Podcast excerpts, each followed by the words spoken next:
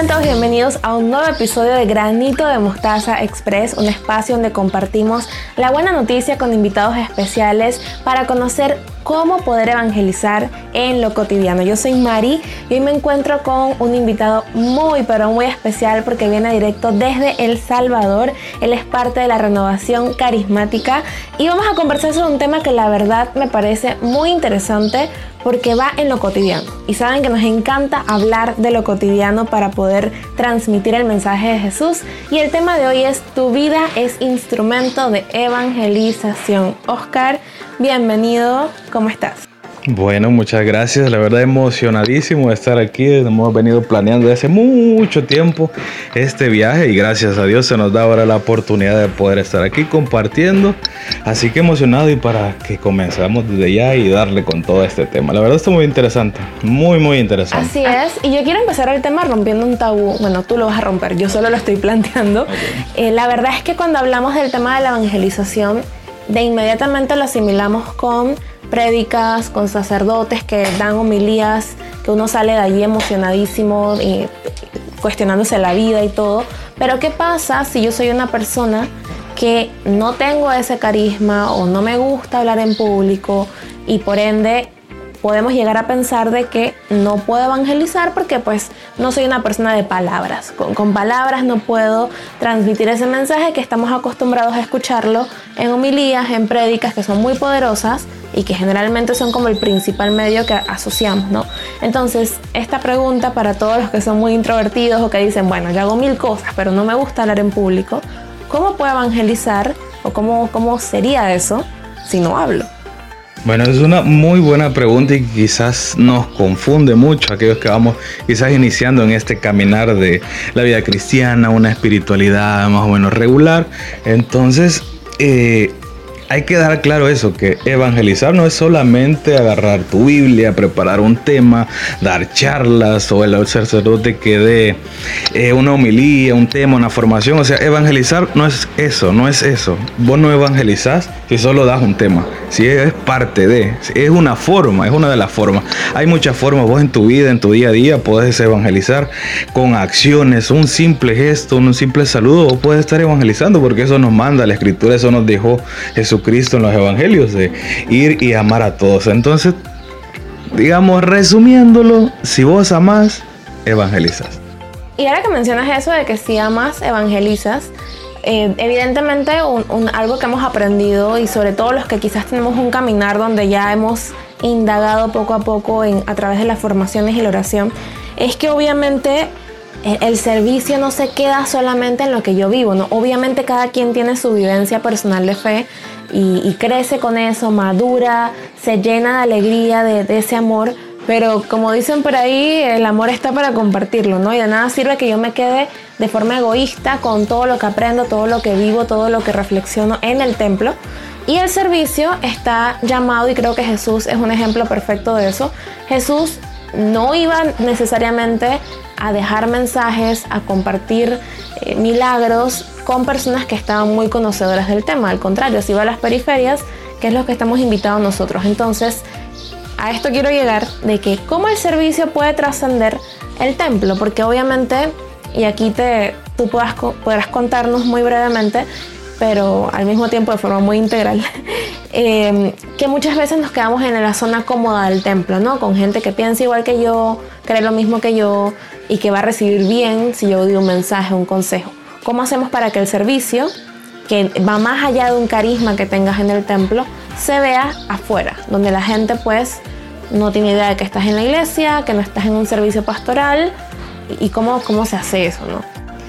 Es bien difícil, la verdad que creo que como cristianos y aquellos que tenemos por lo menos, ah, estamos en alguna pastoral, en algún grupo de oración, algo, estás dentro de la iglesia, se te hace bien difícil el salir de ahí porque dentro de la iglesia, dentro de una comunidad, dentro de un grupo de oración, es muy fácil evangelizar. ¿Por qué? Porque todos manejamos el mismo lenguaje, lo entendemos con mayor facilidad, pero cuando vamos afuera es lo difícil. Y ahí es donde tenemos que evangelizar con el testimonio, con tu forma de expresarse a las otras personas, para denotar que hay un cambio en ti, para que denotar que el Evangelio vive en ti, que Cristo vive en ti.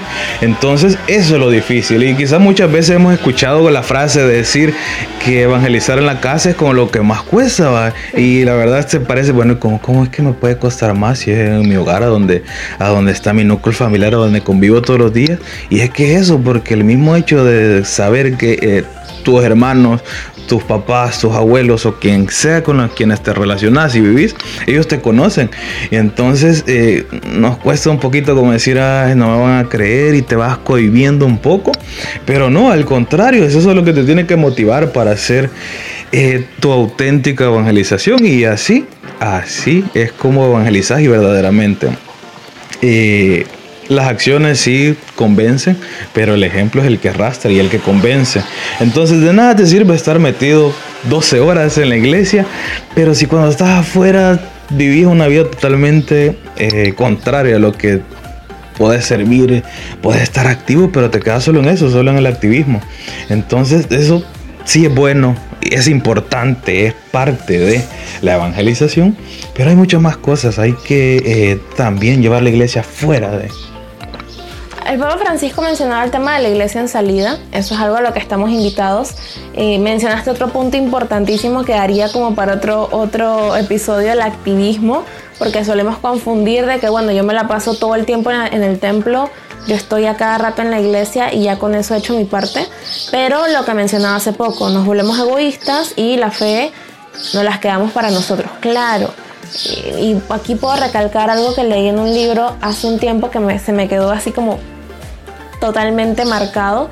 Y es que decía que muchas veces vivimos una fe de segunda mano porque solo dependemos de lo que escuchamos de homilías de sacerdotes y no nos tomamos el tiempo de nosotros hacer nuestra propia reflexión y decir, ok, el sacerdote me está invitando a esto, perfecto, es su eh, reflexión de la homilía, pero ¿qué me dice a mí? O sea, en que la palabra, cómo me toca a mí personalmente. Y creo que eso de ahí parte de que nos falta, y siempre lo he dicho, eh, yo estuve mucho tiempo en pastoral juvenil, todo el servicio no sale nato. O sea, uno no puede simplemente decir, bueno, sí, yo voy a estar aquí todos los domingos siendo protocolo de acogiendo a la gente, sentándola, ubicándola con una sonrisa, porque si tú no sientes ese amor, no has vivido tu fe, no has tenido tu experiencia personal con Cristo, ¿qué te mueve a hacer eso? No te están pagando, no estás ganando méritos, al contrario, te estás volviendo más humilde, estás en la parte servicial de la incomodidad incluso. Entonces, ¿qué te mueve? No? Y, ya, y no es un tema de costumbres porque la costumbre mata. Todo, el mundo se cansa de la rutina, de la costumbre. Entonces, eso es importante. Eso me lleva entonces a un punto eh, que me, me cuestiona bastante porque acabas de mencionar que todo este, este servicio parte de lo que uno vive, pero a través de ese servicio también nos convertimos en responsables de que otras personas a través de nosotros, en nuestra vivencia, nuestro testimonio, quieran también servir, porque, o sea, también se trata de que la gente nos vea, se anime y diga, wow, o sea, yo quiero ser feliz como esa persona, yo quiero tener la energía de esa persona, siempre está risueña, es muy resiliente, es optimista, eh, pasa algo y no le roba la calma, ¿cómo puedo ser como él o como ella? Y aquí me doy, me caigo en este punto de que somos agentes multiplicadores de la fe y del servicio. Entonces, en tu experiencia, ¿qué crees que podría ser una opción viable para que no solamente tú sirvas y estés feliz con eso, sino que inspires a otros a servir también? Acá hay, una cuestión que es bien importante eh, y quizás ya lo habíamos hablado antes, eh, del hecho de que volver tu servicio y, que sea como una actividad normal y ya te acostumbraste y dejas que eso se vuelva como parte de tu rutina y ya no te enamores, ya no te encontres con Dios, que eso es, es el objetivo del servicio dentro de la iglesia, encontrarte con Dios, aunque vos estés y llevando el mensaje a los demás, pero lo primero es encontrarte contigo mismo y estar siempre feliz. ¿Por qué? Porque el servicio se vuelve como una carga y cuando ya empezás a quejarte es porque ya no estás sirviendo bien y ya te volviste nada más activo. Porque se escucha dentro de las parroquias, dentro de las comunidades, de, escuchas eso, eso, esas quejas, no, yo no aguanto, solo a mí me ponen, pero es que eso no, o sea, al contrario, tenés que estar feliz porque te están dando la oportunidad de poder servirle a los hermanos y encontrarte con Dios. Entonces, fíjate que eh, de mi experiencia eh, en la comunidad de eh, renovación, pues tenemos la bendición de contar con con muchos carismas, de experimentar con muchos carismas, tenemos muchos ministerios y, se dan todo tipo de cosas. Se están desde aquel que solo pasa renegando de que el servicio es un trabajo y entonces, pero eso ya perdió el sentido. Pero tenemos personas que te dan ejemplo de, que a, lo que le pongas a hacer, esa persona va a estar con una sonrisa, va a estar dándolo todo, de que agarro una, una escoba y tengo ejemplos, tengo ejemplos, voy a mencionar nombre, pero no en el anonimato trabaja el Señor y así lo vamos a dejar. Entonces hay personas que vos los puedes poner a dar un tema y te van a dar un tema y es increíble aquello. Y si los pones y, le das una escoba y lo van a seguir haciendo con la misma entrega, con la misma sonrisa y eso te motiva. Ahí está el, otro secreto de la evangelización. Tenés que motivar a, a, los demás, tenés que despertar a los demás. Hey, Vos ves esa actitud de decir, como todo, quizás a todos nos pasa cuando vamos a un retiro y vemos los predicadores y vos decís, bueno, a mí me pasó, yo quiero predicar como él. Entonces, eh, eso mismo tenemos que hacer, yo quiero hacer mi servicio como él, tratar de eh, motivar, de arrastrar a los demás, como decía San Francisco, y esa frase lo tenemos que tener todos claros, evangeliza y cuando sea necesario, utiliza la palabra. Cuando sea necesario. O sea, no es necesario ir con una Biblia debajo de tu brazo, ir predicando a medio mundo ahí en la calle. No, o sea, con pequeñas acciones. Ahora que estamos en cuaresma, eso de los cuaresmarios se, vuelve algo común. Y hay pequeños retos que, que van día a día. Podemos decir, ofrecer un alimento a alguien entonces, ¿cuál es el secreto? Si alguien te ve haciendo esa opción, no lo hagas por, porque te vean. Eso también es caer ya, ya fuera de, sale de contexto. Pero si alguien te ve y dice, wow, hey, yo quisiera hacerlo, ahí estás evangelizando, estás motivando, estás llevando a personas a hacer el bien, que al final eso es la, la, el, objetivo de, la evangelización. Entonces, eh, como resumen, no te sofoques en el servicio, amalo, encontrate con Dios. Si vos en cada servicio te encontrás con Jesús, con Dios, con María, estás perfecto, estás evangelizando porque vas a motivar a muchos más hermanos a hacerlo como vos, como lo estás haciendo y que se te note lo feliz y irradiar esa luz que es Cristo. Entonces, eh, mantenerte motivado en lo que hagas, en lo que sea que te pongan a hacer, desde agarrar una escoba, que si estás en la cocina partiendo una cebolla estás llorando, pero ofrece esas lágrimas, ofrece esas lágrimas por lo demás. Y así le vas a encontrar otro sentido. Y ahí sí vamos a conocer el verdadero significado de lo que es la evangelización. Has mencionado algo que se me pasó mencionar al inicio del, del episodio. Este es un especial previo a Semana Santa, estamos ya finalizando cuaresma prácticamente. Y mencionaste primero la, lectura que casualmente se leyó este miércoles de ceniza que pasó sobre no hagas las cosas para que los demás te vean, eh, cuyo mensaje eh, rondea, ronda en eso, ¿no? De que eh, en lo secreto es que tu padre te ve. Y además de eso también importantísimo, siempre en cuaresma nos invitan al ayuno, la limosna y la oración y creo que son los elementos esenciales que nos preparan para el servicio. Porque como me gusta mucho hacer énfasis en eso, eh, yo soy una persona que empezó sirviendo quizás al revés, o sea, sirviendo primero porque me emocioné y sale, sabes, sales de un retiro y todo está como que la emoción a tope y te dicen, ¿quieres formar parte de un grupo juvenil? Claro, y entonces empiezas así un mes, dos meses pero luego te das cuenta de que, ok, que, ¿con qué me recargo para seguir sirviendo? Porque ya el retiro pasó y ya fue bajando la emoción. Entonces ahí uno descubre con el tiempo que es la oración, la lectura diaria de la palabra y también darte a los demás a través de la limosna de, o de simplemente practicar otra de las obras de misericordia corporales o, espirituales y también la parte de, bueno, quizás el ayuno más que todo se enfoca mucho en el tiempo de cuaresma, pero eh, cuando pienso en ayuno pienso también de cómo puedes abstenerte de cosas que no son productivas para ti. Entonces, creo que todo esto eh, radica en el servicio, en cómo, como tú dices, si yo soy una persona que siente esa necesidad, esa alegría, puedo entonces fácilmente transmitirla y no es forzado, sino que ya es algo que está en ti. Al contrario, si no lo haces, te sientes extraño de, de, que, ay, bueno, a mí, una anécdota rápida, yo este año, este año, empecé a leer todos los días la Biblia, eh, las lecturas del día. Y al principio era como que tienes que porque te lo, te lo propusiste, porque es tú. Y yo soy muy que si me propongo algo como que lo hago sí o sí.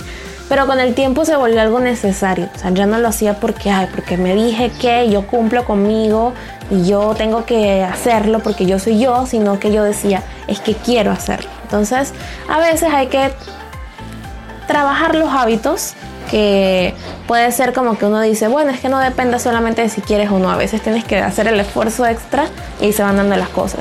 Y bueno, tú ya adelantaste algo, yo te iba a preguntar de cero como tu, tu experiencia en la renovación carismática, ya tú mencionaste algunos puntos por adelante, pero para terminar, cuéntame desde el servicio para ti, Oscar, desde tu servicio, tu experiencia, ¿cómo ha sido ese proceso para que conocieras a Jesús y te dieras cuenta de que es a través del servicio que haces visible el reino hacia los demás.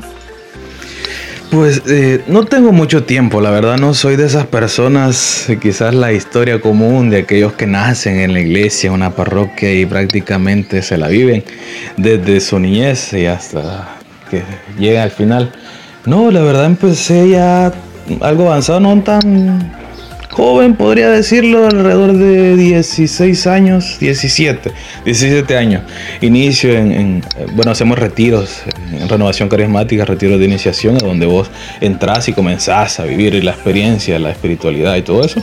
Entonces inicio a los 17 años. Eh, yo considero la renovación que es como el, eh, el, lo intensivo. Yo creo que si hubiera iniciado en alguna parroquia, en alguna pastoral, no estuviera como soy ahora, no fuera este Oscar. ¿Por qué? Porque la renovación es mucho, es como un curso intensivo de inglés.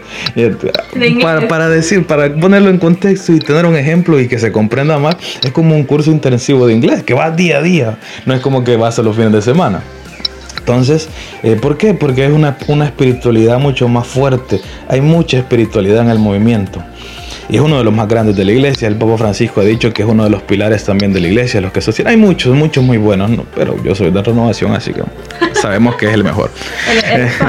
Entonces, eh, Inicié, son tres años de preparación, vos pasás, te pasás formando, recibís crecimientos, ahí hay temas y empezás a formarte, empezás a formarte. Después de esos tres años ya sos servidor, te graduás como servidor. Aclaro eso porque nos graduamos siendo servidores. No te gradúas siendo un servidor de música, no te gradúas siendo un servidor de cocina, no te gradúas de un evangelizador, no, te gradúas como servidor. Eso es importante. Y empiezo prácticamente toda, todo mi servicio fue el Ministerio de Jóvenes y el Ministerio de Alabanza. Ahí estaba, ahí me mantuve eh, tres años y ahora pues gracias a Dios tengo el privilegio de formar parte del Consejo de Ancianos de mi comunidad. Ustedes puedan decir, pero se le escucha la voz algo joven, el Consejo de Ancianos, sí, eh, como joven pues me motivó eso a decir, bueno, ¿por qué los jóvenes no podemos formar parte del Consejo de Ancianos? Son los que están a cargo de la, de la comunidad en total y son los que tienen que, por decir así, liderar cada uno de los ministerios. Tenemos una infinidad de ministerios, así que los invito, si ustedes no conocen la renovación, indaguen un poquito más y se acerquen a una comunidad siquiera. Entonces, para que puedan entender quizás un poquito mejor, porque esto es un tema aparte quizás. Entonces, eh, ya llevo tres años como consejo de ancianos y ha sido una experiencia increíble porque te da la oportunidad de conocer a toda la comunidad. Si vos me preguntas hace tres años si me podía el nombre de todos los miembros de la comunidad, yo te podría decir unos 10. Claro. Pero ahora yo me puedo todos, somos alrededor de casi 100 hermanos en la comunidad. Porque has trabajado con y, y, he pasado por diferentes ministerios y me gusta involucrarme. Si hay alguien cocinando allá, me gusta irme a meter allá a la cocina y empezar a hablar, empezar a bromear y empezar a contagiar a los demás de esa alegría de Cristo, que al final eso es lo que tenemos que hacer. Porque nada sirve tener ahí servidores amargados, porque siempre se van a dar problemas. Igual, en tu comunidad van a haber problemas. Pero eso no, no le tenés que dar cabida, tenés que ser un adulto Y tenés que hacer la diferencia. Entonces, ese es como mi rol, el, el que yo, mi rol, el que yo he adquirido, el rol que yo he querido en la comunidad. De si hay algún problema, llegar y poner el ambiente ahí, calmar las cosas para que el servicio sea menos. Y eso es lo que tenemos que hacer todos. Y no solo en renovación, si todos hiciéramos, todos tuviéramos esta actitud, la iglesia fuera mucho mejor, fuera mucho más amena y mucho más personas se acercaran a ella. Entonces, eh, ¿Qué te puedo decir? Es un trabajo muy pesado, la verdad sí es muy pesado, es muy pesado, ¿verdad? Pero si tú te encuentras con Dios, ese, eso, esa carga es, algo mínimo, es algo mínimo porque la recompensa al final es mucho más grande. El cariño que te ganas con los hermanos y lo sentís, lo sentís. Y, no son ellos, porque es mismo Dios que te abraza. Y ese es uno de, las grandes bendiciones que tenemos en nuestra comunidad, que la, somos bien, ese calor lo sentimos. Entonces yo me siento feliz y como te digo, quizás si no hubiera estado en renovación, no fuera la persona, el, Oscar que soy.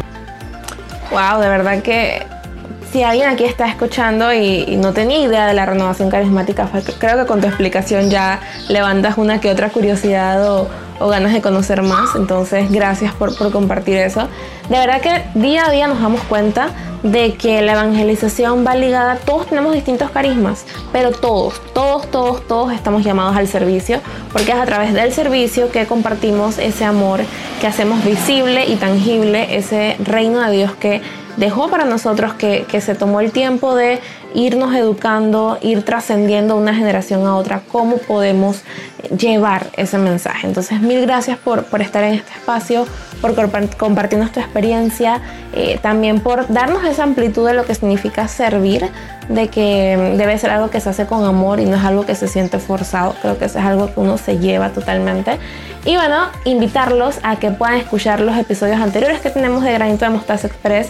Saben que este podcast busca conectar desde lo cotidiano cómo podemos llevar ese mensaje de Jesús a todas las personas, demostrando que el crecimiento espiritual es algo que se da en el día a día y que no requieres grandes cosas, sino que un corazón dispuesto a escuchar ese llamado y atenderlo para ti y para los demás. Así que yo soy Mari, nos vemos entonces en el próximo episodio con otros invitados, otros temas. Y recuerden que estamos aquí en Spotify, si te gustó este episodio compártelo y pues será entonces hasta la próxima. Bendiciones.